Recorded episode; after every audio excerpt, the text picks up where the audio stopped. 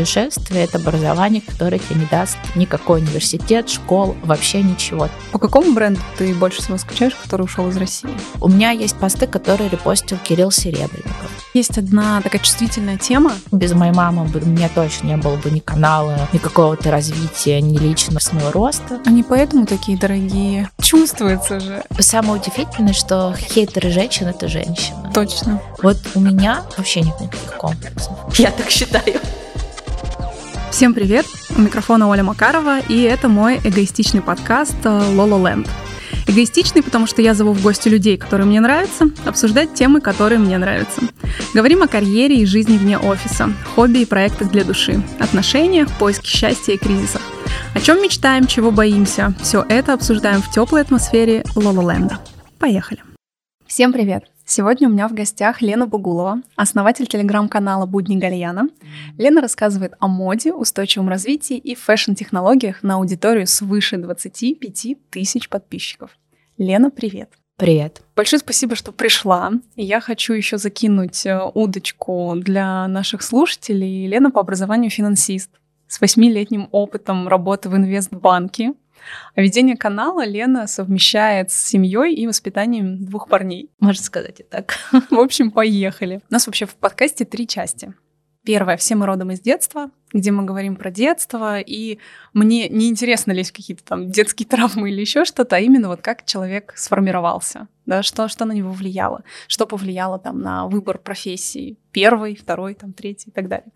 А вторая часть — это «Сии части», про тебя сейчас — это, мне кажется, у нас получится самая большая часть, потому что у меня много подруг читают твой канал, потому что я делюсь, да, я такой преданный подписчик, вот я делюсь, и когда я собиралась, я говорю, девчонки, не дайте мне вопросы, что бы вы хотели, они, будни Гальяна, к тебе придет будни Гальяна, я чувствовала, знаешь, такая, типа, да, я пригласила селебрити.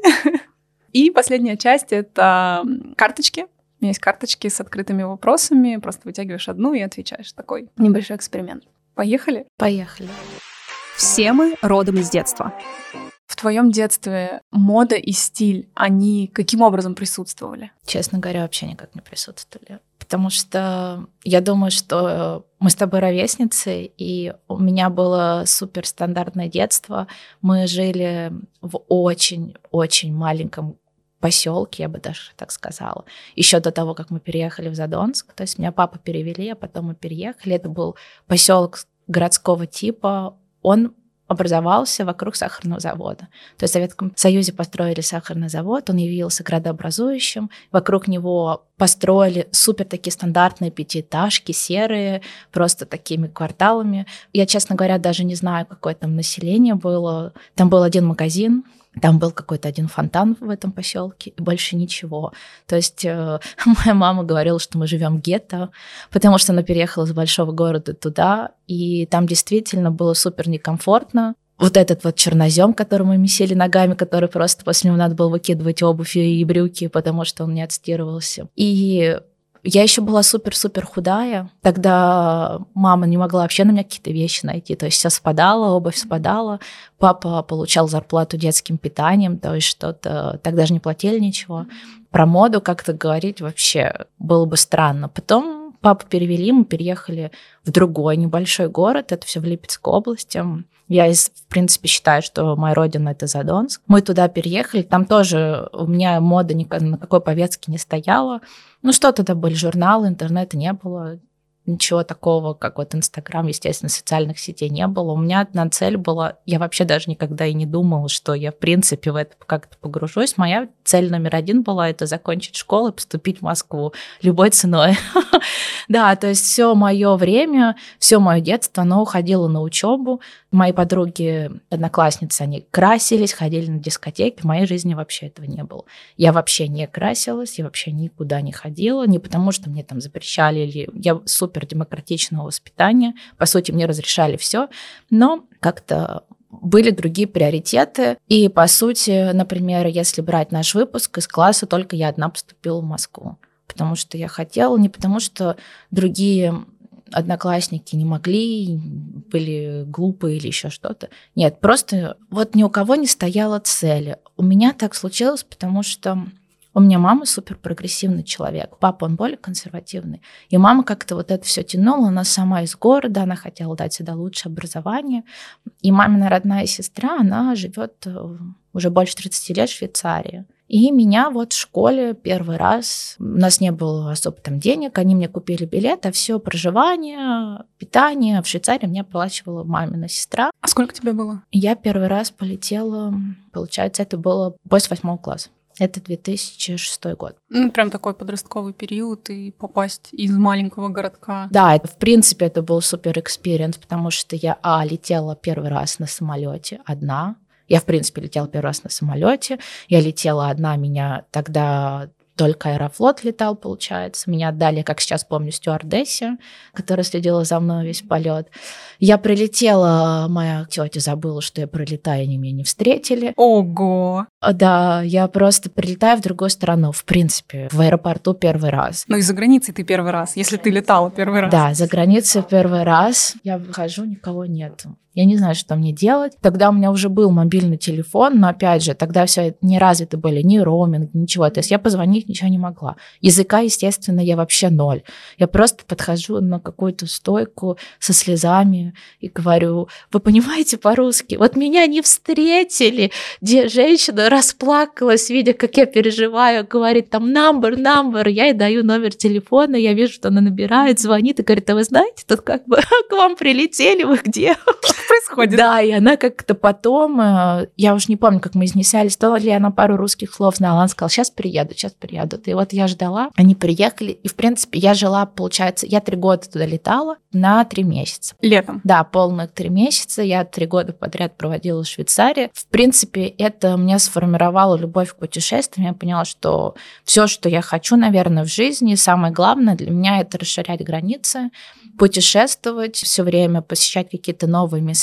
Я знаю много людей, у которых хороший достаток, но которые вообще никуда не ездят. Для меня это удивительно, но я считаю, что путешествие — это образование, которое тебе не даст никакой университет, школ, вообще ничего. Ты впускаешь в себя традиции, ты впускаешь в себя менталитет других людей, ты, во-первых, знакомишься с историей архитектуры, там, не знаю, художниками, музыкантами. Ты просто расширяешь свой кругозор ты видишь какие-то новые вещи. По сути, даже то, что, условно говоря, многие какие-то там стартапы в России, они были привезены откуда-то. Без взаимодействия, без э, коммуникации, я думаю, что в сегодняшнем мире, когда у нас, скажем так, капитализм и глобализация, просто ни человек, ни государство, они не могут развиваться. Я считаю, что вот меня сформировала возможность куда-то ездить. Меня сформировало в детстве то, что у меня было очень либеральное, демократичное воспитание. За мной не следили, мне полностью доверяли, на меня никогда не повышали голос, меня никогда не били. Все, что я хотела, мне дозволялось. Но так как я, я Возможно, если бы я была какой-нибудь шаля-валяй. Ну, может, да, может, ты такая была самоорганизована. Да, сейчас у меня большая проблема, то, что я думала, что все такие, как я. Моя сестра, она тоже суперорганизованный человек, то есть с ней в плане какой-то там учебы никогда не было проблем. Моя мама, все, что она знала про мою учебу, это она в первом классе со мной повыводила прописи, больше она никогда не подходила, ничего не проверяла. Папа даже понятия не имел, в каком я институте учусь, он просто все время звонил мне каждый год, когда составлял там свои отчеты, спрашивал, как твоя контора называется. Он реально даже не вникал. Папы. Да, то есть где я, что я, учусь нормально. И сейчас у меня два ребенка, которые ненавидят читать. Целый день они играют в телефоны, их невозможно заставить что-то делать, у них просто полное расслабление, они не понимают, зачем там нужно читать, учить английский. Э, зачем, если есть условно Google переводчик, он тебе все переведет, да? Зачем учиться писать, если они вот печатать? Печатать. Зачем учиться печатать, если есть? А, это следующий уровень. Я даже не думала. Ты наговорила в Гугле, они же как телефоны я им рано дала, наверное, но у меня просто старший сын обожает электронику, и мы там смотрели всякие развивающие видео, потому что я сама в этом не очень разбираюсь, а его это очень сильно сильно интересовало. То есть он там с пяти лет программированием занимается. Сколько им сейчас? Семь и четыре. И, естественно, когда у старшего есть телефон, у младшего его не может не быть. И вот они Если в Гугле это аудиосообщение не набираешь, там надо найти. В Ютубе тоже можно аудиопоиск. У нас есть Алиса, с которой они постоянно разговаривают. Я успокаиваю себя тем, что наши родители тоже говорили, что мы бестолковое поколение, ничего не хотим. А вот какие выросли. Да, но все равно цивилизация наша вперед движется, не назад. Любое следующее поколение, оно в любом случае прогрессивнее предыдущего. Наверное, просто надо как-то это больше контролировать, не знаю. Поэтому посмотрим, что дальше будет. Конечно, такого детства, как у меня, там играть на улице, читать много книжек, э, без телевизора, без телефонов сегодня оно уже невозможно, как бы мы не хотели. Вот я просто даже недавно, ну как недавно, уже много лет, наверное, назад читала книгу, называется она «Интеллектуальный инсульт» как раз-таки про то, как вот жить в современном мире, что если вы два дня не ответите на письма, то мир не рухнет, что обязательно надо устраивать digital детоксы, что засилие информации, оно на самом деле негативно влияет на психику. И, наверное, самое интересное, что для меня, что вот в Силиконовой долине все боссы, шефы и так далее, люди, которые там работают, они отдают своих детей в школу, в которых нет компьютеров вообще нету никакой электроники, там условно они только гончарные круги, они что-то очень много делают руками для моторики, пишут руками. В общем, компьютер они их не подпускают. Но в обычной жизни все равно это же невозможно ограничить. Кто-то пытается. Ну да, мне кажется, это сложно. Понятно, что я, мне сложно рассуждать, потому что у меня нет своих детей, но вот, наверное, мне больше как-то близок твой подход, с тем, что как ты это сделаешь. Иначе потом это еще больше хочется, когда тебе что-то запрещают. Плюс, как только ты начинаешь ходить в садик, в школу, это же невозможно. Они же видят, что другие дети что-то рассказывают. У нас в школе запрещены телефоны, так же, как и в садике. Но, опять же, там мой ребенок, он приходит и говорит, а у меня вот одноклассников 15 iPhone, а у меня нету. Вот что ты тут можешь сказать? Не знаю, что ты говоришь. Я говорю, что у меня вообще iPhone появился в институте, а у тебя уже есть шестая модель у нас старый телефон, но мы детям отдали. Я говорю, ну, как бы, а зачем тебе 15 iPhone? Пока что у тебя вот есть этот, э, занимайся, смотри, учись по нему, а там посмотрим. У тебя сестра родная. Да, а какая у вас разница? Год и девять. Кто старше? Я старше. Чувствуешь себя старшей сестрой? Уже нет. Это сравнивается, да, наверное, после лет 20 или как это? После института сто процентов сравнивается. Вот в институте еще, когда вроде бы ты работаешь, она учится еще, вроде бы чувствуется эта разница, а сейчас э, нет. Я вижу, что ты достаточно часто ездишь домой. Вот для тебя важно эту как бы связь поддерживать? Последние полтора года мне очень тяжело ездить домой по понятным причинам. Мы много лет после того, как я родила ребенка, в принципе, там жили. Потому что вот э, мне важна, я не скрываю того, что мне нужна помощь с детьми. То есть я не из тех мам, которые говорят, там, я обожаю путешествовать с детьми, я все сама, все сама, мне помощь не нужна. Нет, мне нужна помощь. Я не справляюсь, и это, в принципе, это нормально, потому что любому человеку нужен отдых. А, любому человеку, как говорят, здоровая мама, здоровый ребенок. Потому что я вогнала себя с первым ребенком в довольно тяжелую ситуацию. У меня муж работал, я каждый день там убирала, мыла полы, готовила. Я весила 43 килограмма, я поняла, что как бы все, я не могу, это очень тяжело.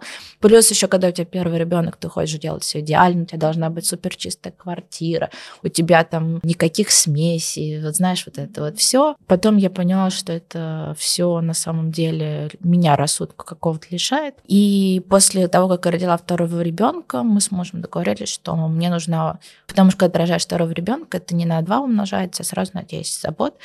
И мы с мужем договорились, что мы будем жить у моих родителей какое-то время. Какое-то время превратилось в 4 года, потому что у нас там свой дом, это ничто не заменит возможности того, что ты можешь отпустить ребенка во двор гулять, а сам в это время ты можешь что-то готовить, что-то делать, и, а они там играются, и по сути им не нужно внимание, потому что все огорожено, никуда ты не выбежишь, не, не, не спрячешься. Для меня важна помощь, я это не скрываю. Мне мама безумно помогала все эти годы, просто я бы не знаю, что я без нее делала. Без моей мамы бы, у меня точно не было бы ни канала, ни какого-то развития, ни личного роста, потому что она, несмотря на то, что она работает, она просто после работы всегда брала на себя детей. Она брала отпуск, чтобы мы с мужем вдвоем съездили отдохнуть, потому что для меня тоже отдых без детей, он тоже важен. Она брала какие-то там отгулы, чтобы я могла съездить в Москву на какие-то там свои мероприятия, что-то поделать. То есть мама всегда в меня верила, она всегда меня поддерживала, то есть она делала все, чтобы было комфортно ее ребенку, условно, то есть мне. Для меня, может быть, не важно даже не сколько в город ездить, так сложилось, что у меня там нет друзей, то есть я ни с кем там практически не встречаюсь. У меня один друг это мой одноклассник и по совместительству мой муж. Удобно. Да, на этом все. Но, наверное, я больше, скажем так, из-за эгоистических каких-то побуждений туда ездила, чтобы мне могли помочь. Но чтобы так не казалось, что я такая какая-то бездушная, не знаю. Нет, ты очень тепло отзываешься о моя маме. мама, она моя подруга. Она действительно моя подруга. Она меня рано родила, она меня родила где-то в 24 года. Плюс у меня мама супер прогрессивный человек, то есть она в теме вообще всего происходящего и в мире, и не только. Она программист прекрасный пользователь интернета. Она сама мне кидает какие-то там бесплатные интересные школы для детей, потому что она очень много потребляет тоже информации, какие-то онлайн-курсы, которые я сама могла бы пройти. Это она для меня курсеры условно открыла, когда я в институте училась. Но сейчас мы реже ездим реже, потому что дети пошли в школу, в садик, и мы даже не на каждых каникулах туда ездим, потому что это очень муторно, и у детей много кружков и бассейны, и все-все-все. Ну, иногда легче, конечно, в Москве остаться. Да, просто легче водить их, и это получается, мы же за рулем все время ездим.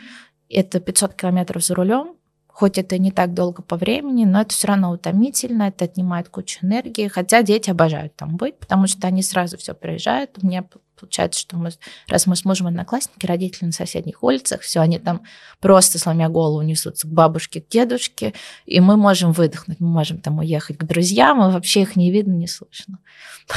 Поэтому так. Слушай, я хочу поблагодарить на самом деле тебя за то, что ты рассказала про помощь, да, потому что в мире сейчас много может быть, ну, не так, как раньше, но вот этой вот идеальной истории, что ты как мать должна А, Б, В, Г еще идеально выглядеть, быть реализованной, быть довольной, всем радой и так далее.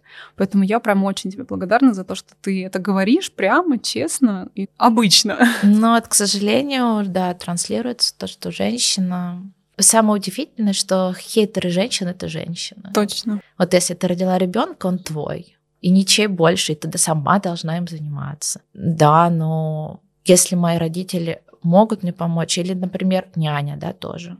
Почему люди считают, что это же просто элементарная помощь? Вообще, ведь ты няне платишь. Конечно. Это обычная работа. Да, это работа. Сидеть с ребенком это тоже работа. А если ты хочешь развиваться, получается, ты работаешь на двух-трех работах, ты за клининг платишь, это тоже полноценная работа. Ты за готовку, если ты на кого-то нанимаешь, платишь, или в ресторане заказываешь, ты тоже платишь. То есть, получается, женщина одномоментно должна работать на многих работах, за которые вообще, если я пойду кому-то готовить, я буду получать деньги, а дома, условно, это делаю просто постоянно бесплатно. По любви, да. И я у меня есть знакомые, которые говорят, я вот там без помощи сама все делаю, и там и маму мою многие ее подруги упрекают, вот ты много помогаешь, а зачем? Но если мой папа, например, он обожает внуков, он с утра до вечера готов с ними сидеть, ему просто нравится, он в принципе человек, который любит детей. Вот сейчас, например, э, я две недели в Москве, с моими детьми сидит папа, потому что он в отпуске. Ну, потому что, потому что вот такая необходимость, да, вот завтра я поеду домой уже, все на новогодние праздники. Но вот так сложилось, но вот в жизни всякие бывают ситуации. Я считаю, что осуждать женщину за это, ну, это вообще я не знаю, просто вот этот, этот феминизм, он сыграл плохую штуку тоже, что женщины боролись за свои права, а наткнулись на то, что они получили возможность работать, но никакие домашние дела никто не снял. Так еще и больше упрекают, что вот вы такие независимые, делаете все сами. Ну, что могу сказать? Я считаю, что об этом нужно говорить. Почему нет? Сейчас. Это счастье сейчас. Давай про канал. Что вообще тебя сподвигло на его создание? Кроме декрета? Или это он и был? Просто я уже, получается, на тот момент было четвертый год в декрете, потому что это был второй ребенок. Я ушла в декрет в 16-м, это был 20-й, и я уже поняла, что уже надо что-то делать. Я тогда у родителей жила, и помощь, в принципе, была. И я поняла, что, наверное, я уже сойду с ума или что-то не буду делать. Вообще, изначально я канал заводила, потому что я обожала eBay. Я очень много там заказывала. В России это вообще, в России ресейл или что-то покупка там на вторичном рынке, они вообще популярны стали только год назад. Но именно бум какой-то случился. То есть, ну, мой папа до сих пор хочет мне дать денег, думая, что у меня какие-то проблемы финансовые, потому что я покупаю вещи, которые кто-то, по его мнению, поносил. Это вот. так мило. Да, он вообще не понимает, что происходит. И я решила, что вот я заведу канал и буду там выкладывать какие-нибудь прикольные вещи, которые я нахожу на eBay. Условно, какие-то такие интересные находки, потому что там можно было найти реально какие-то коллекционные уникальные вещи за копейки, которые ты в России бы никогда не нашел. Это сейчас на Авито действительно много можно найти, потому что это стало более популярным, и люди, у которых там шкафы ломились от всякого люкса, они уже начали поняли, что перепродавать это не позорно и не стыдно, они начали выкладывать тоже. И на вид сейчас просто действительно, несмотря на то, что мы больше не можем пользоваться PayPal, заказывать с каких-то иностранных ресейл-платформ, как Вестиари, Коллектив или eBay, вот, э, на Авито можно найти реально все на сегодняшний день. Я так просто иногда смотрю. Там действительно можно найти какие-то там супер коллекционные вещи, которые делал условно в свое время Карл Лагерфельд, показывал на каких-то показах, потому что все равно в России довольно-таки большое количество богатых людей, которые активно потребляли люкс, несмотря на то, что по всем статистикам потребление люкса в России составляло от мирового всего лишь 1% и поэтому особо-то люкс и не заметил, когда отсюда ушел. Все говорили, будет плакаться. Мы для них маленький рынок был. Но этот один процент именно то, что в России продавалось. Никто же не считал, сколько мы потребляли, когда люди ездили в Европу и там чемоданами оттуда вывозили все, что можно и нельзя. Поэтому я завела канал, думаю, что вот я буду рассказывать про это, двигать эту повестку. А потом как-то так случилось, что у меня на тот момент же еще до того, как э, случились все вот эти санкции, закрытие всех, условно говоря, глянцевых журналов, телеграм-рынок, он был очень маленький. То есть там по пальцам можно было пересчитать каналы, которые действительно делали какой-то интересный, качественный контент. Да сейчас на самом деле то же самое, несмотря на засилье там появление новых каналов. И Telegram, я могу точно сказать, что он гораздо проще там дотянуться до любой звезды, условно. Ну, то есть э, у меня есть посты, которые репостил Кирилл Серебренников. Ну, как бы, как в обычной жизни ты докоснешься до Кирилла Серебренникова. Ну, никак. И там есть э, у моих подруг, знакомых посты, которых там их репостила Ксения Собчак. Где-то, да, там в том же Инстаграме добьешься того, чтобы Собчак тебя упомянула, нет. Поэтому здесь как-то было проще, и все были более открыты. Те же люди, например, которым ты напишешь в Инстаграме, они тебе никогда не ответят, а в Телеграме всегда был прямой контакт в описании каналов, и ты мог написать и со всеми познакомиться. И как-то просто органично, постепенно, постепенно я вот наработал нетворкинг. Сейчас я знаю абсолютно всех админов телеграм-каналов. Там есть даже какие-то свои тусовки, на которые хожу. Я, я практически со всеми брендами сотрудничаю, знаю всех пиарщиков. То есть просто это как-то органично получилось. Канал начал расти, когда закрылся Инстаграм. Но до этого у меня было тысяч, наверное, 10 до закрытия, до того, как это все началось. Но именно интерес какой-то сумасшедший к Телеграму к сожалению, вот спроецировали все вот эти вот события. И сейчас, по сути, ну, получается, что с Инстаграмом можно работать, но кто-то боится, кто-то опасается, скажем так. В Телеграме все равно более лояльная аудитория, в любом случае. Там гораздо выше уровень читаемости. То есть, если я что-то выкладываю, мне сразу пишут, ой, а я вот это купила, например. И, ой, а мне это понравилось. У тебя там прямая обратная связь с подписчиками сразу. И Телеграм, он, в принципе, лояльнее. А вот этот рост, который был до 10, да, можно я прямо еще раз уточню? Ты э, говоришь, что ты нарабатывала нетворк, то есть ты писала сама каким-то людям, и что ты просила типа рассказать о канале или предлагала какое-то сотрудничество? Вот именно вот, вот это как происходило? В Телеграме есть такая, скажем так, э, несколько видов развития канала. Либо ты закупаешь рекламу у кого-то и о твоем канале рассказывают, либо ты делаешь взаимопиар с каким-то каналом условно вы обмениваетесь аудиторией, то есть я рассказываю про какой-то канал, а тот же канал через какое-то время обычно это делают там через пару дней, чтобы на посты друг другу не натыкаться, рассказывает о тебе.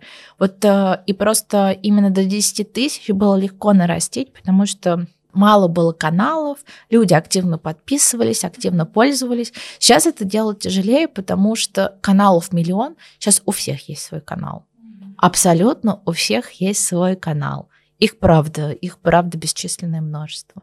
И в основном все пишут одно и то же. Все постят, э, не знаю, Ким Кардашьян, ребенка Рианы. Нет, я ни в коем случае не умоляю работы этих каналов. Просто у меня немножко не зумерский канал. Я практически не Точнее, я вообще не, не освещаю никакие светские выходы, просто потому что это мне неинтересно. И мне кажется, что уже как бы лично я считаю, что все эти красные дорожки уже умерли, и кому смотреть интересно на бесконечную, да, там, череду звезд.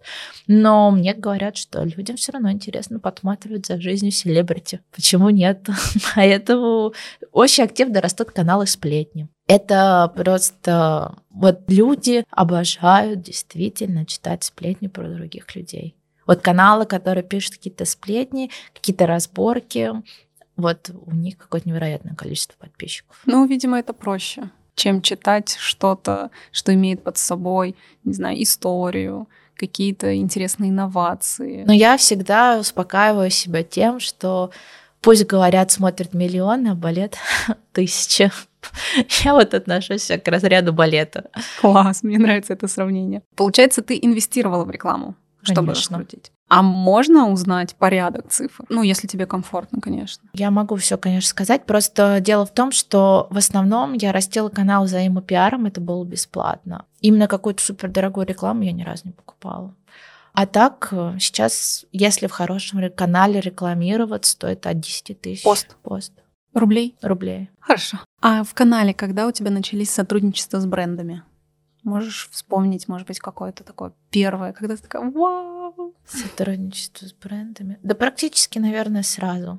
Как только ты набираешь пару тысяч, к тебе уже бренды приходят. Но и тогда, тем более, что было не так много каналов, в которые можно было прийти. Ну, то есть у меня в первый год уже были сотрудничества с брендами. Там, конечно, была супер низкая цена за рекламу. А вот помнишь первый свой доход? Честно, нет. Вот правда, я не буду врать, но я правда не помню, что это был за бренд и за какую цену ему продала рекламу. Вообще даже приблизительно не могу вспомнить. Мне кажется, это уровень. Классно. Как сейчас проходит твой обычный день? Как у всех. Подъем в 7 утра каждый день, потому что нам в школу, завтраки, готовка. Муж старшего отвозит, я младшего ребенка. Как только их мы развезли, где-то в 9.30 мы свободны, все, начинаются рабочие моменты. Вечером мы их забираем, все ужины, какие-то подготовки ко сну, проверка того, что было днем, сбор вещей. Все как у всех на самом деле. У тебя достаточно активный канал. То есть иногда там несколько постов в день, часто такое бывает. То есть ты этим занимаешься вот между детьми, да. между утром и вечером. Ты дома обычно работаешь или ты куда-то стараешься выходить? Нет, я дома работаю. Если у меня нет каких-то мероприятий или активностей в течение дня, то я спокойно работаю дома. То есть у меня нет такого, что я не, не собрана дома, мне некомфортно, что мне там что-то отвлекает, мне надо каждую минуту перекусить или заварить чай. У меня вообще такого нет. Я, в принципе, супер организованный человек. Какой-то пик сезона есть у тебя в работе? Да, декабрь, Черная пятница, Потом это сентябрь, когда все запускают коллекции. Летом поспокойнее, потому что летом не так много запусков, и все как-то стараются на каникулы поехать. А вот, например, с сентября, наверное, по декабрь это самое-самое. Потому что все выходят с отпуска. Если мы говорим про моду, это запуск коллекции. А вообще, как бы, по сути, я вот даже, когда связалась с этой модной индустрией, узнала, сколько вообще показов в год происходит, и увидела, сколько мои коллеги, журналисты работают. То есть я такая думаю, не-не-не, я бы никогда. То есть они должны, там показывают 500 показов, условно, или там, не знаю. Да, показов очень год много. Несколько недель моды, плюс кутюрная неделя моды. И каждый показ журналист должен отписать. Нравится он тебе, не нравится. Из пальца ты должен высосать или не из пальца ты должен высосать. Ты должен написать какую-то рецензию, осветить ее. И это для меня вообще было, конечно, полным шоком, откровением, потому что 90% этих показов хочется просто сжечь. Не то, что о них что-то там положительное писать. Вот. И как раз-таки вот канал, это то, что это же мой блог, условно, я не должна это все отписывать. Но вот когда проходят модные недели, это, то, что, это тоже на самом деле интенсивное время, я стараюсь как-то просто посмотреть, вдруг что-то будет интересное, о чем можно будет рассказать, потому что есть пара брендов, которые какие-то действительно создают виральные, интересные и красивые вещи, о которых хочется в канале рассказать. Но на это тоже очень много тратится времени, потому что те, кто создает какие-то коллекции со смыслом, там нужно делать большой research, потому что помимо того, что они создали, они делают же какие-то отсылки, ты начинаешь читать про эти отсылки, эти отсылки отсылают еще каким-нибудь отсылкам. Так кажется, что вот что там писать пост, но у меня на один пост уходит несколько часов, потому что я стараюсь какую-то исследовательскую работу, наверное, больше делать. Это чувствуется. Помимо моды я еще пишу про устойчивость очень часто. И там, конечно, это такая очень шаткая тема, я, конечно, не компостирую на балконе никакие отходы. Я прекрасно понимаю, что мода и устойчивость, они, в принципе, несовместимы, потому что мода — это про потребление, и больше никак. Самая устойчивая футболка — это та, которую ты не выпустил, да, и не создал. То есть рассказывать про то, что мы создали там футболки из органического хлопка, ребят, Я читал недавно одно исследование, что на планете уже столько одежды, то ее хватит на 6 будущих поколений. Если вот на сегодня все-все-все на планете остановить, не производить, то 6 будущих поколений мы сможем одеть в то, что уже произведено. Тратится времени действительно много. Поэтому иногда обидно, почему у меня не 100 тысяч подписчиков. А ты продолжаешь сейчас инвестировать в канал? Да. Финансово или это тоже какие-то взаимные пиары? И финансово, и взаимные пиары делала. Сейчас давно в декабре ничего не делала, было супер много задач каких-то. А так вот в январе планирую дальше развивать канал. У меня раньше был какой-то определенный KPI, то есть что до конца года я должна вот столько-то подписчиков набрать. Сейчас такого уже, конечно, нет, потому что очень трудно предсказать из-за того, что рынок сильно поменялся, очень трудно вообще даже предугадать, сколько к тебе придет, сколько отпишется, потому что раньше это было более-менее предсказуемо, сейчас нет. Ну и сейчас я как бы тестирую форматы, потому что тоже понимаю, что люди устали от информации. Никому уже не интересно читать про ту же Зару, условно, потому что ее нет в России, да, и многие там говорят, зачем вы про них пишете? Или там вот я написала, что Farfetch, скорее всего, обанкротится. Мне написали, ой, да их в России нет, зачем про них писать? И часто люди как бы не понимают, что это в принципе же про e-commerce. Это про индустрию, а не про то, что есть они в России, нет их в России. Вот, поэтому я открыла комментарий, чтобы просто вообще понимать, что думают мои подписчики, что нравится, что не нравится. Поэтому буду дальше смотреть, что делать. А какая-то команда есть у тебя? Я одна. Ты одна. Все делаешь, пишешь. Ну, посты я понимаю, да, что ты одна. Вот э, восстановление KPI себе, там какая-то да, стратегия. Сейчас же еще добавился новый закон о рекламе, который много времени жирает. Я вот думаю, что, наверное, буду искать человека, который будет заниматься документооборотом, потому что по новому закону каждая реклама должна быть промаркирована. Чтобы промаркировать рекламу, это огромный документооборот, это работа в специальную оператора рекламных данных, где ты получаешь идентификатор, он же токен, все заносишь, делаешь ежемесячные огромные отчеты по каждому посту, который у тебя был. И все это в каких-то Excel безумных таблицах, э, вероятность ошибки велика вероятность того, что к тебе придут за штрафом тоже, но как бы там штраф по 500 тысяч. Мне несоизмеримо то, что... Поэтому мне приходится все маркировать, потому что штрафы несоизмеримы с тем, что я зарабатываю. Отдать, э, там, не знаю, месячный заработок за какую-то ошибку или за то, что они там не промаркировала пост, это как минимум странно. Плюс э, все возросло, за это оператор рекламных данных надо платить, налоги надо платить, там надо платить, и за все это надо отчитываться. Поэтому это сейчас идет борьба с, с Роскомнадзором, чтобы как-то упростить всю эту систему. Многие админы каналов ходят, ругаются, пишут там какие-то жалобы, посты. Жизнь усложнилась. Пока что я все это делаю одна но, возможно, я буду искать человека. Просто я знаю, что у многих есть копирайтеры. И я вот думаю, вот если это твой канал, я отбираю новости, в мире миллиард новостей. Даже в том же фэшн-мире. Ежедневно, ежесекундно можно там в канал делать по 500 постов в день, и новость не будет повторяться. Ну, просто я вот думаю, например, эту новость отбираю я, это мой личный взгляд, это мой авторский контент. Если я нанимаю человека, который отбирает новости, у него другие мозги, другой взгляд, это уже будет его контент. И для меня как бы уже теряется, наверное, какой-то смысл именно авторского канала. Поэтому, если я буду человека нанимать, то это, наверное, какие-то больше какие-то технические вещи, там общение с рекламодателями, работа с документооборотом, может быть, э, помощь в чем-то, не знаю, сходить куда-то на мероприятие вместо меня.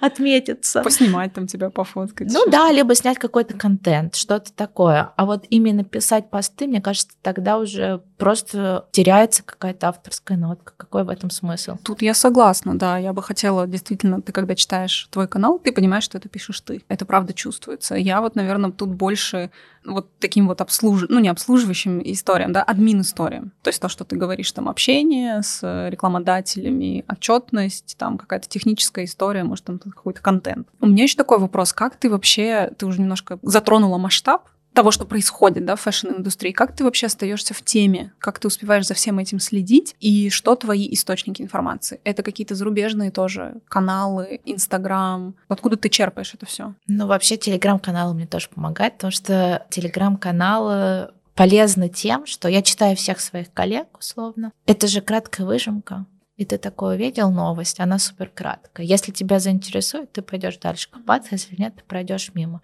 Мои источники только зарубежные сайты, потому что, к сожалению, в России уже, да даже то, что в России осталось, они же, это же все равно компиляция каких-то зарубежных источников.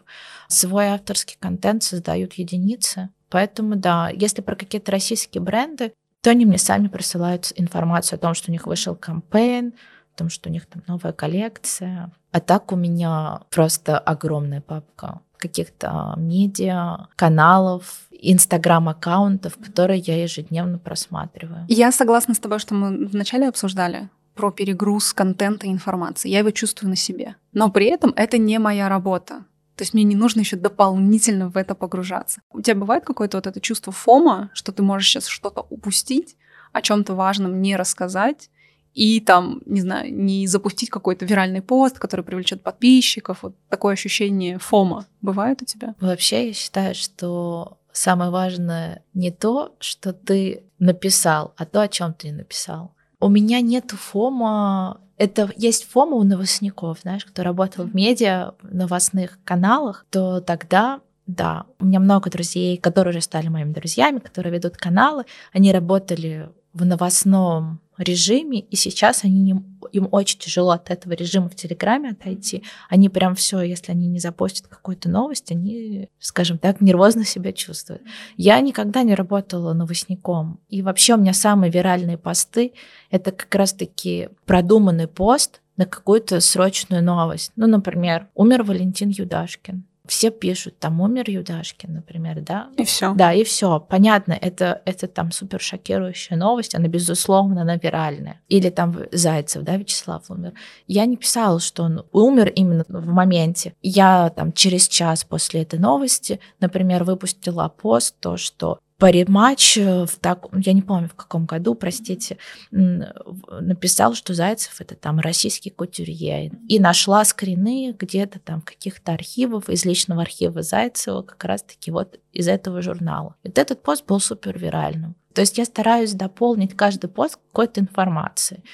И я не переживаю, что я в ту же секунду не выложила пост, понимаешь, ну а как он станет виральным сейчас? Сейчас виральным становится действительно контент, которого ни у кого нет.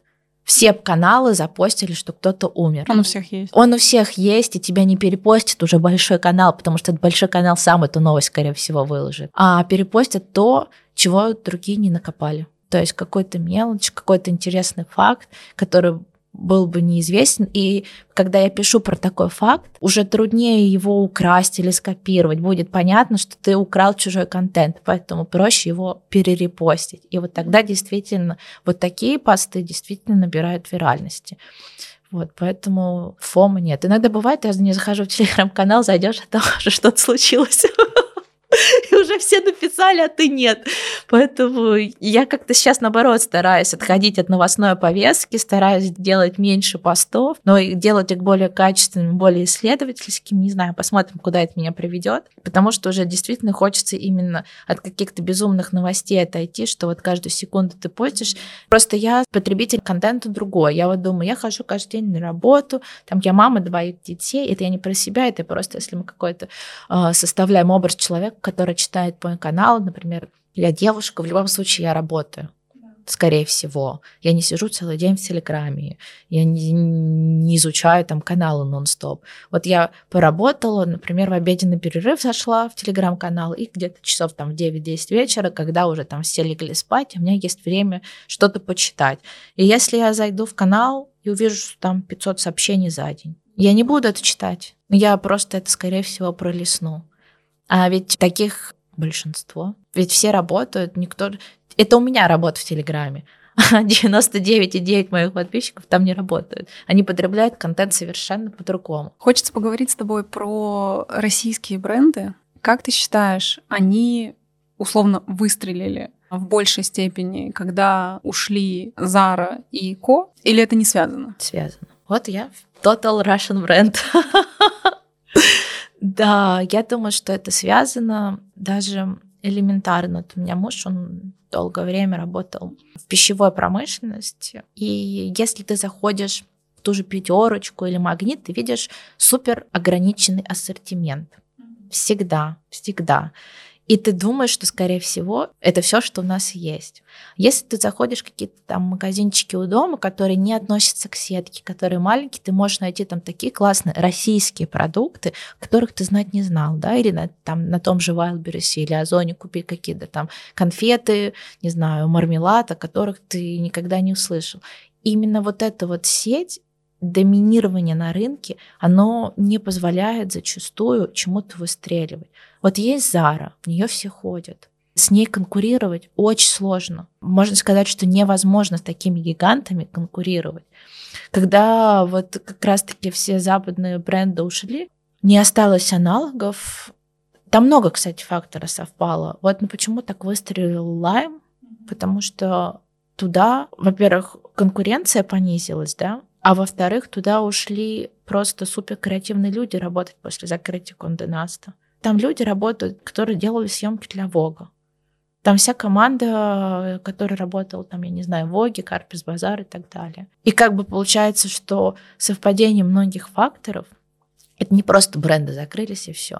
Даже вот бренды закрылись, а одежда не стильная в бренде, не качественная. Ну ты же тоже не пойдешь туда покупать. Поэтому там совпало много факторов. Пришла классная команда, поменялись стилисты, произошел ребрендинг у многих брендов. Если ты вот следила, то супер многие бренды сделали ребрендинг в этом году. Большинство. То есть получается, что надо куда-то двигаться. И появилось больше денег у людей Людям негде покупать, ты несешь деньги в российский бренд. Эти деньги можно вкладывать в тот же маркетинг, в зарплаты более там дорогим каким-то стилистам. В зарубежные съемки. Да, в зарубежные съемки, нанимать новых дизайнеров, которых тебе до этого были доступны, занимать новые торговые площади. У нас ни одного же бренда, по сути, не было на столешке российского. А сейчас там вот 12 историй еще там кто-то открылся. Они поэтому такие дорогие. Чувствуется же. Я согласна, что многие российские бренды намного качественнее Zara, H&M и так далее. Но не все, а дорогие почти все. Слушай, ну тут же много факторов складывается. Конкретно 12 историй, они же объявили, что они становятся премиум брендом что это теперь их новая политика, поэтому они просто пересмотрели ценовую политику и начали работать с, с инфлюенсерами немного другого уровня. У них появилось устойчивое развитие, хотя до этого особо они в него не вкладывались. Они как бы стараются немножечко бренд переориентировать, делать по-другому. Если мы говорим вообще про другие бренды, вот я просто с очень многими разговаривала, во-первых, нужно понимать, что у некоторых брендов сорвались многие поставки. Например, там многие заводы отказались с ними работать, несмотря на долгосрочное сотрудничество. Это, конечно, меньшинство, в проценте, но все равно стало тяжелее оттуда возить. Плюс в Китае контейнерные перевозки как возросли после пандемии, там же, я не помню, стоило 3 тысячи за контейнер, сейчас 10 тысяч долларов за контейнер. Это же звенья одной цепи, и ты же сама посмотри, это же не только российские бренды. Например, вот то, что вызвало ажиотаж и там недоумение в этом году, юбки Прада по 11 тысяч долларов или трусы Миу Миу за 3,5 тысячи евро. Таких же цен даже в люксе никогда не было. То есть это, в принципе, общая мировая тенденция бешеной инфляции. Дороже ткани, плюс у нас же курс какой? Курс два раза вырос. Если мы говорим про какие-то дорогие бренды, которые закупают итальянские ткани, ткани, да даже в том же Китае, если ты или в Турции закупаешь ткань, все равно курс увеличился намного увеличился. Инфляция растет, нужно повышать зарплаты, нужно покупать дороже ткань, реклама стала дороже, да, в том же Телеграме там на 100-200% выросла реклама по цене. То есть все в X2 цену поставить даже по сравнению, там, например, там, два года назад, как было. За это все платит кто? Конечный потребитель, то есть мы. Да, дорого, я согласна, что очень дорого. Но это не проблема российских брендов. Это вот просто общемировая проблема. Если ты даже на тот же Farfetch зайдешь, там можно обезумить от цен. У Барбари платье по 35 тысяч евро. Ну о чем можно разговаривать вообще? А можно образование получить, да? Можно купить платье. А можно, да, можно квартиру купить, либо можно купить платье. По какому бренду ты больше всего скучаешь, который ушел из России? Есть ли такие? Нет. Нет таких. Хочется немножко сделать такой, знаешь, вовне вопрос. Вообще для тебя стиль, он что такое? Именно как стиль, когда ты подаешь себя и какие-то люди. То есть, вот, например, поговорка встречают по одежке. Ты с ней согласна? Согласна, но опять же, встречают по одежке, да, это первые минуты через 15 минут общения с человеком уже становится все понятно, чтобы он не был одет. Но опять же, для меня стиль это просто самовыражение. То есть, если мы смотрим на каких-то блогеров, мой любимый блогер Лёна Хани, если ты знаешь такое. А расскажи, кто Нет? У него много подписчиков, не знаю, несколько миллионов, по-моему. Но у нее нет никакого своего стиля. То есть она просто витрина магазина, которая одевается во все там новинки брендов. Это не про стиль. Ты просто одеваешься в бесчисленное количество новинок, э, которые тебе высылает бренд. В чем там твой стиль заключается? Да ни в чем. Для меня стиль это то, что вот определяет человека, то, как ты можешь выражать себя, свое настроение, да, свое отношение. Сегодня вот там, не знаю, я проснулась, вот не нравится мне все, надену худи там и в штанах поведу ребенка в школу. А иногда хочется, да, что-то одеть. То есть у меня нет такого, что я считаю, что это не совсем простить, когда выходит какая-то нов- новинка, и все такие, сломя голову, бегут ее покупать. Потом, как инкубатор, все с ней ходят. В стиль в чем? Непонятно. Вот, поэтому я очень люблю блогеров, которые сочетают люкс с масс-маркетом, с винтажом. То есть чувствуется, что любит человек то, как он себя выражает. Поэтому, да, я считаю, что человек должен все равно опрятно одеваться все равно же ты глазами любишь. Тебе же приятно общаться с человеком, который действительно... Я не говорю про то, что он одет, там, не знаю, в Диор или Валентина. Тебе же приятно с человеком общаться, который, на которого просто приятно смотреть в котором, например, есть какие-то интересные аксессуары. Вот у тебя сегодня чокер, да, висит на шее. У кого-то там интересные кольца или еще что-то. Это ты всегда замечаешь какие-то детали. Или даже, например, я вчера делала пост про принцессу Диану, что она, несмотря на королевский протокол, хотела как-то самовыражаться. Понятное дело, что она должна одеваться четко к королевскому протоколу. Там есть определенные цвета, длина, даже ты всегда должен быть в колготках. Это, например, надевал колготки, в которых на пятках пришиты бантики. То есть человек хотел самовыражаться, если даже ты посмотришь... Вот у нее был свой стиль, и даже если ты посмотришь ее фотографии, они актуальны и сегодня. И это не просто, что она там ходила к каким-то там дизайнерам и бездумно покупала свои платья. У нее есть, она, например, очень любила балет. У нее есть платья, которые напоминают э, подол напоминает балетную пачку. То есть она так, как бы так дань отдавала э, королевскому балету. Или еще э, какие-то, да, там, revenge dress, да, которые говорят, что она надела, чтобы отомстить, да, Чарльзу. То есть вот это про стиль. А когда ты как витрина одеваешь все новинки, это просто витрина магазина. А этому можно научиться? Конечно. Как ты этому училась? Это просто все ненавидят это слово, и все над ним смеются, но это просто насмотренность. Это вот, ну вот больше ничего. То есть ты выбираешь условно как ты со временем понимаешь, какой цвет тебе больше подходит, да, то есть я там не ношу черный, потому что или бежевый, потому что мне этот цвет просто не идет. А, какой фасон тебе подходит, да, что-то, может быть, тебя странит, что-то полнит, что-то тебе скрывает какие-то недостатки. Это просто такая же многолетняя работа. Этому нельзя научиться за один день. Кто-то, у кого, например, позволяет финансы, просто нанимает себе стилиста. Но это тоже не всегда, как мы знаем. Работа со стилистом это тоже такая работа. То есть не каждый стилист может чувствовать тебя и действительно одеть так, что тебе идет. Бывает, что неудачные какие-то эксперименты. Но просто смотреть больше того же Инстаграма, который нам заменил все журналы, что-то сохранять. Может быть, э, дополнительно читать, если уж ты прям совсем там хочешь как-то погрузиться и создать какой-то свой уникальный стиль. Вопросы на помечтать о будущем. Самая желанная коллаборация есть у тебя? Вот такая зарубежная, российская, неважно. Чтобы тебе пришли и сказали, вот, мы такой-то бренд, мы хотим, чтобы в Будни Гальяна вы написали про наш новый кампейн. Если уже совсем помечтать, это Я правда. про это. Это правда. Очень круто. А цифры в блоге? Подписчики, доход. Можно развилку. А я понимаю, но у меня... Мечта уровня Прада. Есть такая? Или ты об этом не думаешь? Я вообще об этом не думаю. На самом деле говорят, знаешь, что вот эти вот все там коучи и так далее, фин- расширение финансового состояния, что перестань думать о деньгах, и ты как бы действительно их начнешь э, зарабатывать. У меня, когда начинала блог, я такая думаю, как же мне набрать 3000 подписчиков? Это же вообще что-то невероятное. Потом 10 тысяч подписчиков я вообще не мечтала набрать. Я думала, что ну, это вообще за предел какой-то.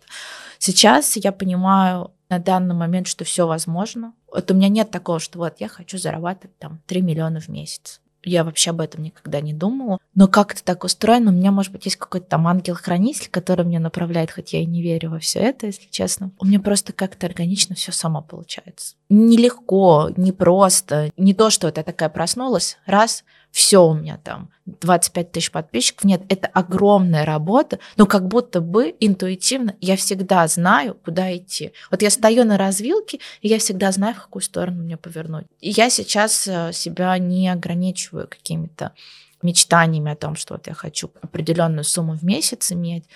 Нет, я хочу, чтобы просто у меня была интересная работа, чтобы она у меня получалась, чтобы я делала что-то полезное, потому что, например, вот сейчас я летала в Дубай по приглашению, чисто потому что у меня есть канал. Мне просто написали из Дубая сказали, что вот нам нравится ваш канал, вот у нас будет такой вот форум, прилетайте, мы вам оплатим это все дело. Могла ли я представить, что там два года назад, что это будет... Да ладно, два года назад. Три месяца назад, что это будет возможно? Нет. Стараюсь плыть по течению на данный момент. И не загадываю, я просто поняла, что больно падать, если ты что-то загадаешь. Или будешь куда-то там стремиться, у тебя что-то не получится. Вот просто мы сейчас в такой обстановке живем, когда у тебя горизонт планирования реально день. Вот ты завтра можешь проснуться, а Телеграм заблокировали. Ну, не знаю. Такое, да. И не такое может быть. Вот, поэтому сейчас стараюсь супер сузить свой горизонт планирования, жить одним днем. Слушай, у меня есть одна такая чувствительная тема, поэтому я тебе расскажу про вопрос, а ты уже решишь, будем мы его включать или нет. У тебя был недавно в канале перепост твоей коллеги, которая рассказывала про рак молочной железы, и ты сказала, что тебе эта тема тоже релевантна комфортно, некомфортно тебе рассказать про историю и, может быть, как-то, ну, типа, повысить, знаешь, осведомленность э, для того, чтобы наши слушательницы, да, которые давно не были у мамолога или вообще там никогда об этом не думали, понимали, что это может коснуться каждого. Мне тогда было 19 лет. Нет, мне даже было... Это был Новый год с 2011 на 2012. Мы праздновали в Тамбове, по-моему, друзей. И я тогда носила цепочку. И у меня была такая дурацкая привычка, все время теребила цепочку. И вот как-то вот мы празднуем Новый год, и тереблю цепочку, и понимаю, что очень странно, у меня как будто камень в груди. Я не поняла, стала щупать, поняла, что В общем, там большая, действительно, очень большая твердая шишка. Я, когда приехала после этого Нового года, я сразу пошла, мне сразу посоветовали мамолога, онколога. Мы пошли, она смотрела, сказала, что да, что-то странное, давайте там несколько недель вы какие-то там примочки поделаете, таблетки попьете, если не пройдет, то вернете. Если не пройдет, естественно, ничего этого вообще не прошло. Я прихожу там через пару недель, она говорит, ну, надо делать биопсию, прокол, как бы брать экспресс-тест, потом думать, что дальше. Мне сделали биопсию, Сказали, что мне нужна будет операция, скорее всего. Было несколько вариантов. То есть у меня опухоль очень высоко была. Либо меня разрежут так, что ну, я никогда купальник не надену, либо идем на супер рискованный вариант, довольно сложный, но он поможет мне там в будущем на пляже раздеваться. Мне было тогда 19 лет, Естественно, я такая говорю, ну, конечно, давайте тогда делаем более сложную операцию. Меня положили сразу в онкологию, потому что это в онкологии операцию делали. Это в Москве было? Нет, это было в Липецке. Я на тот момент училась, это был третий курс, но в Москве я никого не знала, а в Липецке у нас очень хорошая онкология. В принципе, туда со всей России приезжают оперироваться, и тот врач, который меня оперировал, она и в Москве училась, и в Москву звали. В общем, на самом деле она просто врач от Бога. Это реально так. В палате нас было 6 человек. Я видела, какие она делает операции. Я даже не знала, что такое вообще возможно. Ну, то есть, что вообще, в принципе, можно срезать там кожу с лопатки, сделать из нее грудь. То есть она делает такие операции. Меня оперировали под местным наркозом, потому что мне сказали, что если есть возможность, что ты вынесешь это все без затуманивания мозгов, то мы делаем так. Вот, прооперировали, потом было месяца восемь восстановления. У меня не было химиотерапии, э, потому что меня вырезали как бы вот это все. Сделали гистологию, сказали, что ничего не надо. Мне дали 8 месяцев. Там же нельзя ни плавать, ничего не носить. Все это очень долго восстанавливается. Через 8 месяцев я пришла на проверку. Вот уже я 10 лет стою на учете, то есть каждый год я проверяюсь. Коснуться может мне она сказала тогда врач, что... Я же говорю, ну мне же 19 лет. Mm-hmm. Типа, ну что это такое? Она говорит, что ты, конечно, 19-летняя у меня первая, но вообще рак молодеет. К сожалению, особенно у женщин, что ничего ты не можешь делать. Никакие, ну вот даже элементарно, мой дедушка умер от рака желудка 50 лет, 30 лет назад, 32 года назад. Он жил в деревне, он ел помидоры со своего огорода, он не дышал никакими выхлопными газами, заводами, пестицидами и так далее. Он прям классическая деревня со своим огородом. Вдалеке вообще от асфальта. У них асфальта-то не было в этой деревне. Рак желудка откуда? Папин брат в 10 классе умер от рака желудка. Откуда? Вот, поэтому проверяться надо. Да, вот моя коллега по телеграмму, она, к сожалению, вот поделилась, что она заболела. Тоже случайно, как оказалось, нашли. Женщинам надо делать не знаю, раз в год точно осмотр. У нас об этом мало говорят. Э, у нас вообще как-то тему рака, насилия, вообще какого-то женского здоровья его особо не трогают. Вот, там все говорят, роды омолаживают, всем надо рожать. Да, конечно, роды омолаживают. После родов столько проблем бывает, что просто ужас. Поэтому, да, я часто вот, даже когда был э, месяц, точнее, октябрь, это же месяц борьбы с раком молочной железы и вообще освещенности. И вот многие бренды делали какие-то активности, есть. То есть, если ты что-то покупаешь, то отдается фонд женщин для борьбы с раком, помощь им, потому что когда даже грудь отрезают, нужны специальные поддерживающие бюстгальтеры, много всего, это все безумно дорого стоит, и вот как раз-таки бренды отдавали деньги в фонд. Я так посмотрела, вот я писала про это пост, но в телеграм-канале больше про это никто не писал. То есть какое-то освещение социальных каких-то проблем у нас не то, что мои коллеги там какие-то, ах, такие плохие, нет. Как будто это не принято, это не приоритет. Ну вот у нас же не принято ссоры из избы выносить. Зачем рассказывать, что ты болеешь кому-то? Борись сама. На больных детей по всему миру, да, там собирают по рублю. Мне кажется, это тоже должно идти от политики государства. Вот как устойчивое развитие. Ну, нет этому поддержки, но никакими волонтерскими силами ты не придашь этому огласку. Вот если это по телеку не показывают, то этого нет. Поэтому я просто не смотрю сейчас телевизор. Возможно, там показывали что-то, да, про обследование, как помню, много лет назад рассказывали про меланому, что надо родинки проверять. Как-то трогали эту тему. Сейчас, мне кажется, там трогают совсем другое, другие струны души, и как-то вот про вот это вот очень мало говорят.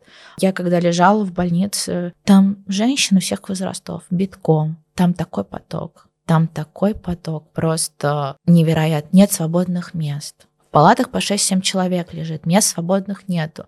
И людей особо там стараются не держать, то есть вырезали, отправили, вырезали, отправили, чтобы они место не занимали. Там люди месяцами ждут очереди на операцию. И не потому, что там надо кому-то денег заплатить, а потому что людей больных очень много. Был такой эпизод в моей жизни. Надеюсь, что он больше никогда не коснется, потому что я думаю, что я проверяюсь ежегодно, так что проверяйтесь. Это самое важное. Здоровье. Не будет здоровья, никакие телеграм-каналы, блогерство, путешествия, ничего тебе не будет нужно. Вообще ничего тебе не будет нужно. Это очень важно. Спасибо тебе. Фух, прям тяжелый. Тяжелый момент, но я правда тебе очень благодарна, что ты сказала, потому что этого мало. Наизнанку. Тут все просто. Я выкладываю карточки, ты вытягиваешь. Это открытый вопрос. Отвечаешь, можно подумать. Розовое вытяну. И прочитай вслух. Как в вашей семье выражали любовь? Как это сейчас влияет на вас и ваше проявление любви к другим людям? Вот, кстати, я часто думаю, мне учительница э, в музыкальной школе всегда говорила, что вот я так жалею, что я не говорила своей дочке, как я ее люблю. Что вот часто, да, у нас в семье не принято было, вот конкретно у меня, если мы говорим, мама с папой никогда нас не называли дочками. Я, кстати, своих сыновей тоже не называю сынок, только по имени. У нас никогда не было, это я сейчас там, мам, такая, вот ты там распустила их, лобызаешься с ними там. Я все время как, у меня младший сын, у него день начинается с того, что он открывает глаза. Мам, как я тебя люблю. Я такая, ой, я тебя тоже. Мам такая, да вот там распустила, они с тобой спят, на шее не слезают. Вот у нас не было в семье такого, что вот прям говорили какие-то супер теплые слова, называли дочками, но у нас и никогда не было агрессии. То есть у нас любовь проявлялась в том, что мне родители и моей сестре полностью доверяли, это даже было какое-то безоговорочное доверие. Вот я так сейчас анализирую. Любой каприз, не то, что там я, ой, я хочу там что-то себе дорогое, да, купите мне. Нет, мам, я хочу на work and travel поехать. Все, меня поддержали. Сейчас я так анализирую, отпустить своего сына в Америку на третьем курсе, да никогда. Там вообще какой-то просто вакханалия творится. Не-не-не-не-не. А меня отпускали. И в лагерь я ездила в Анапу, и летала куда-то, и все, и в Москву я захотела, меня отпустили. То есть это, у нас любовь была вот безоговорочной поддержки. То есть я всегда, вот что бы я ни делала, про папу, к сожалению, я не могу так сказать. Папа нас всегда поддерживал и финансово, и все, но он очень многие вещи не понимает. То есть он не понимает... Э, я даже ему говорю, вот у меня телеграм-канал, не то чтобы он отсталый, нет, он супер образованный человек, он тоже современный человек, он много путешествовал. То есть у них был период с мамой, они много ездили и в Европу, и в Азию. Но вот я ему говорю, папа, у меня телеграм-канал «Будни Гальяна». Он говорит, Лен, ты знаешь, что кальян запрещен? Он в него послушал с будни кальяна. И он мне там, там почитал лекцию про то, как кальян запрещен или еще что-то. Папа всегда нас финансово поддерживал, но он не понимал, как можно там уволиться, да, не ходить на работу, что-то там делать. И говорить, что ты зарабатываешь. Да, там, как моя бабушка думает, если я смотрю в ноутбук, то я просто с него сижу, смотрю. Ну, типа, просто, просто села и смотрю, то есть я ничего не делаю. Вот там посуду не помыла еще. Говорю, я работаю. Что ты работаешь, ты дома сидишь? Вот что-то вот из этой серии. Я считаю, что мне много дали любви в детстве. Вот у меня нету проблемы, что я недолюблена, что, вот знаешь, вот все говорят, что вот если у тебя есть какие-то комплексы, одни идут из детства. Вот у меня вообще нет никаких комплексов.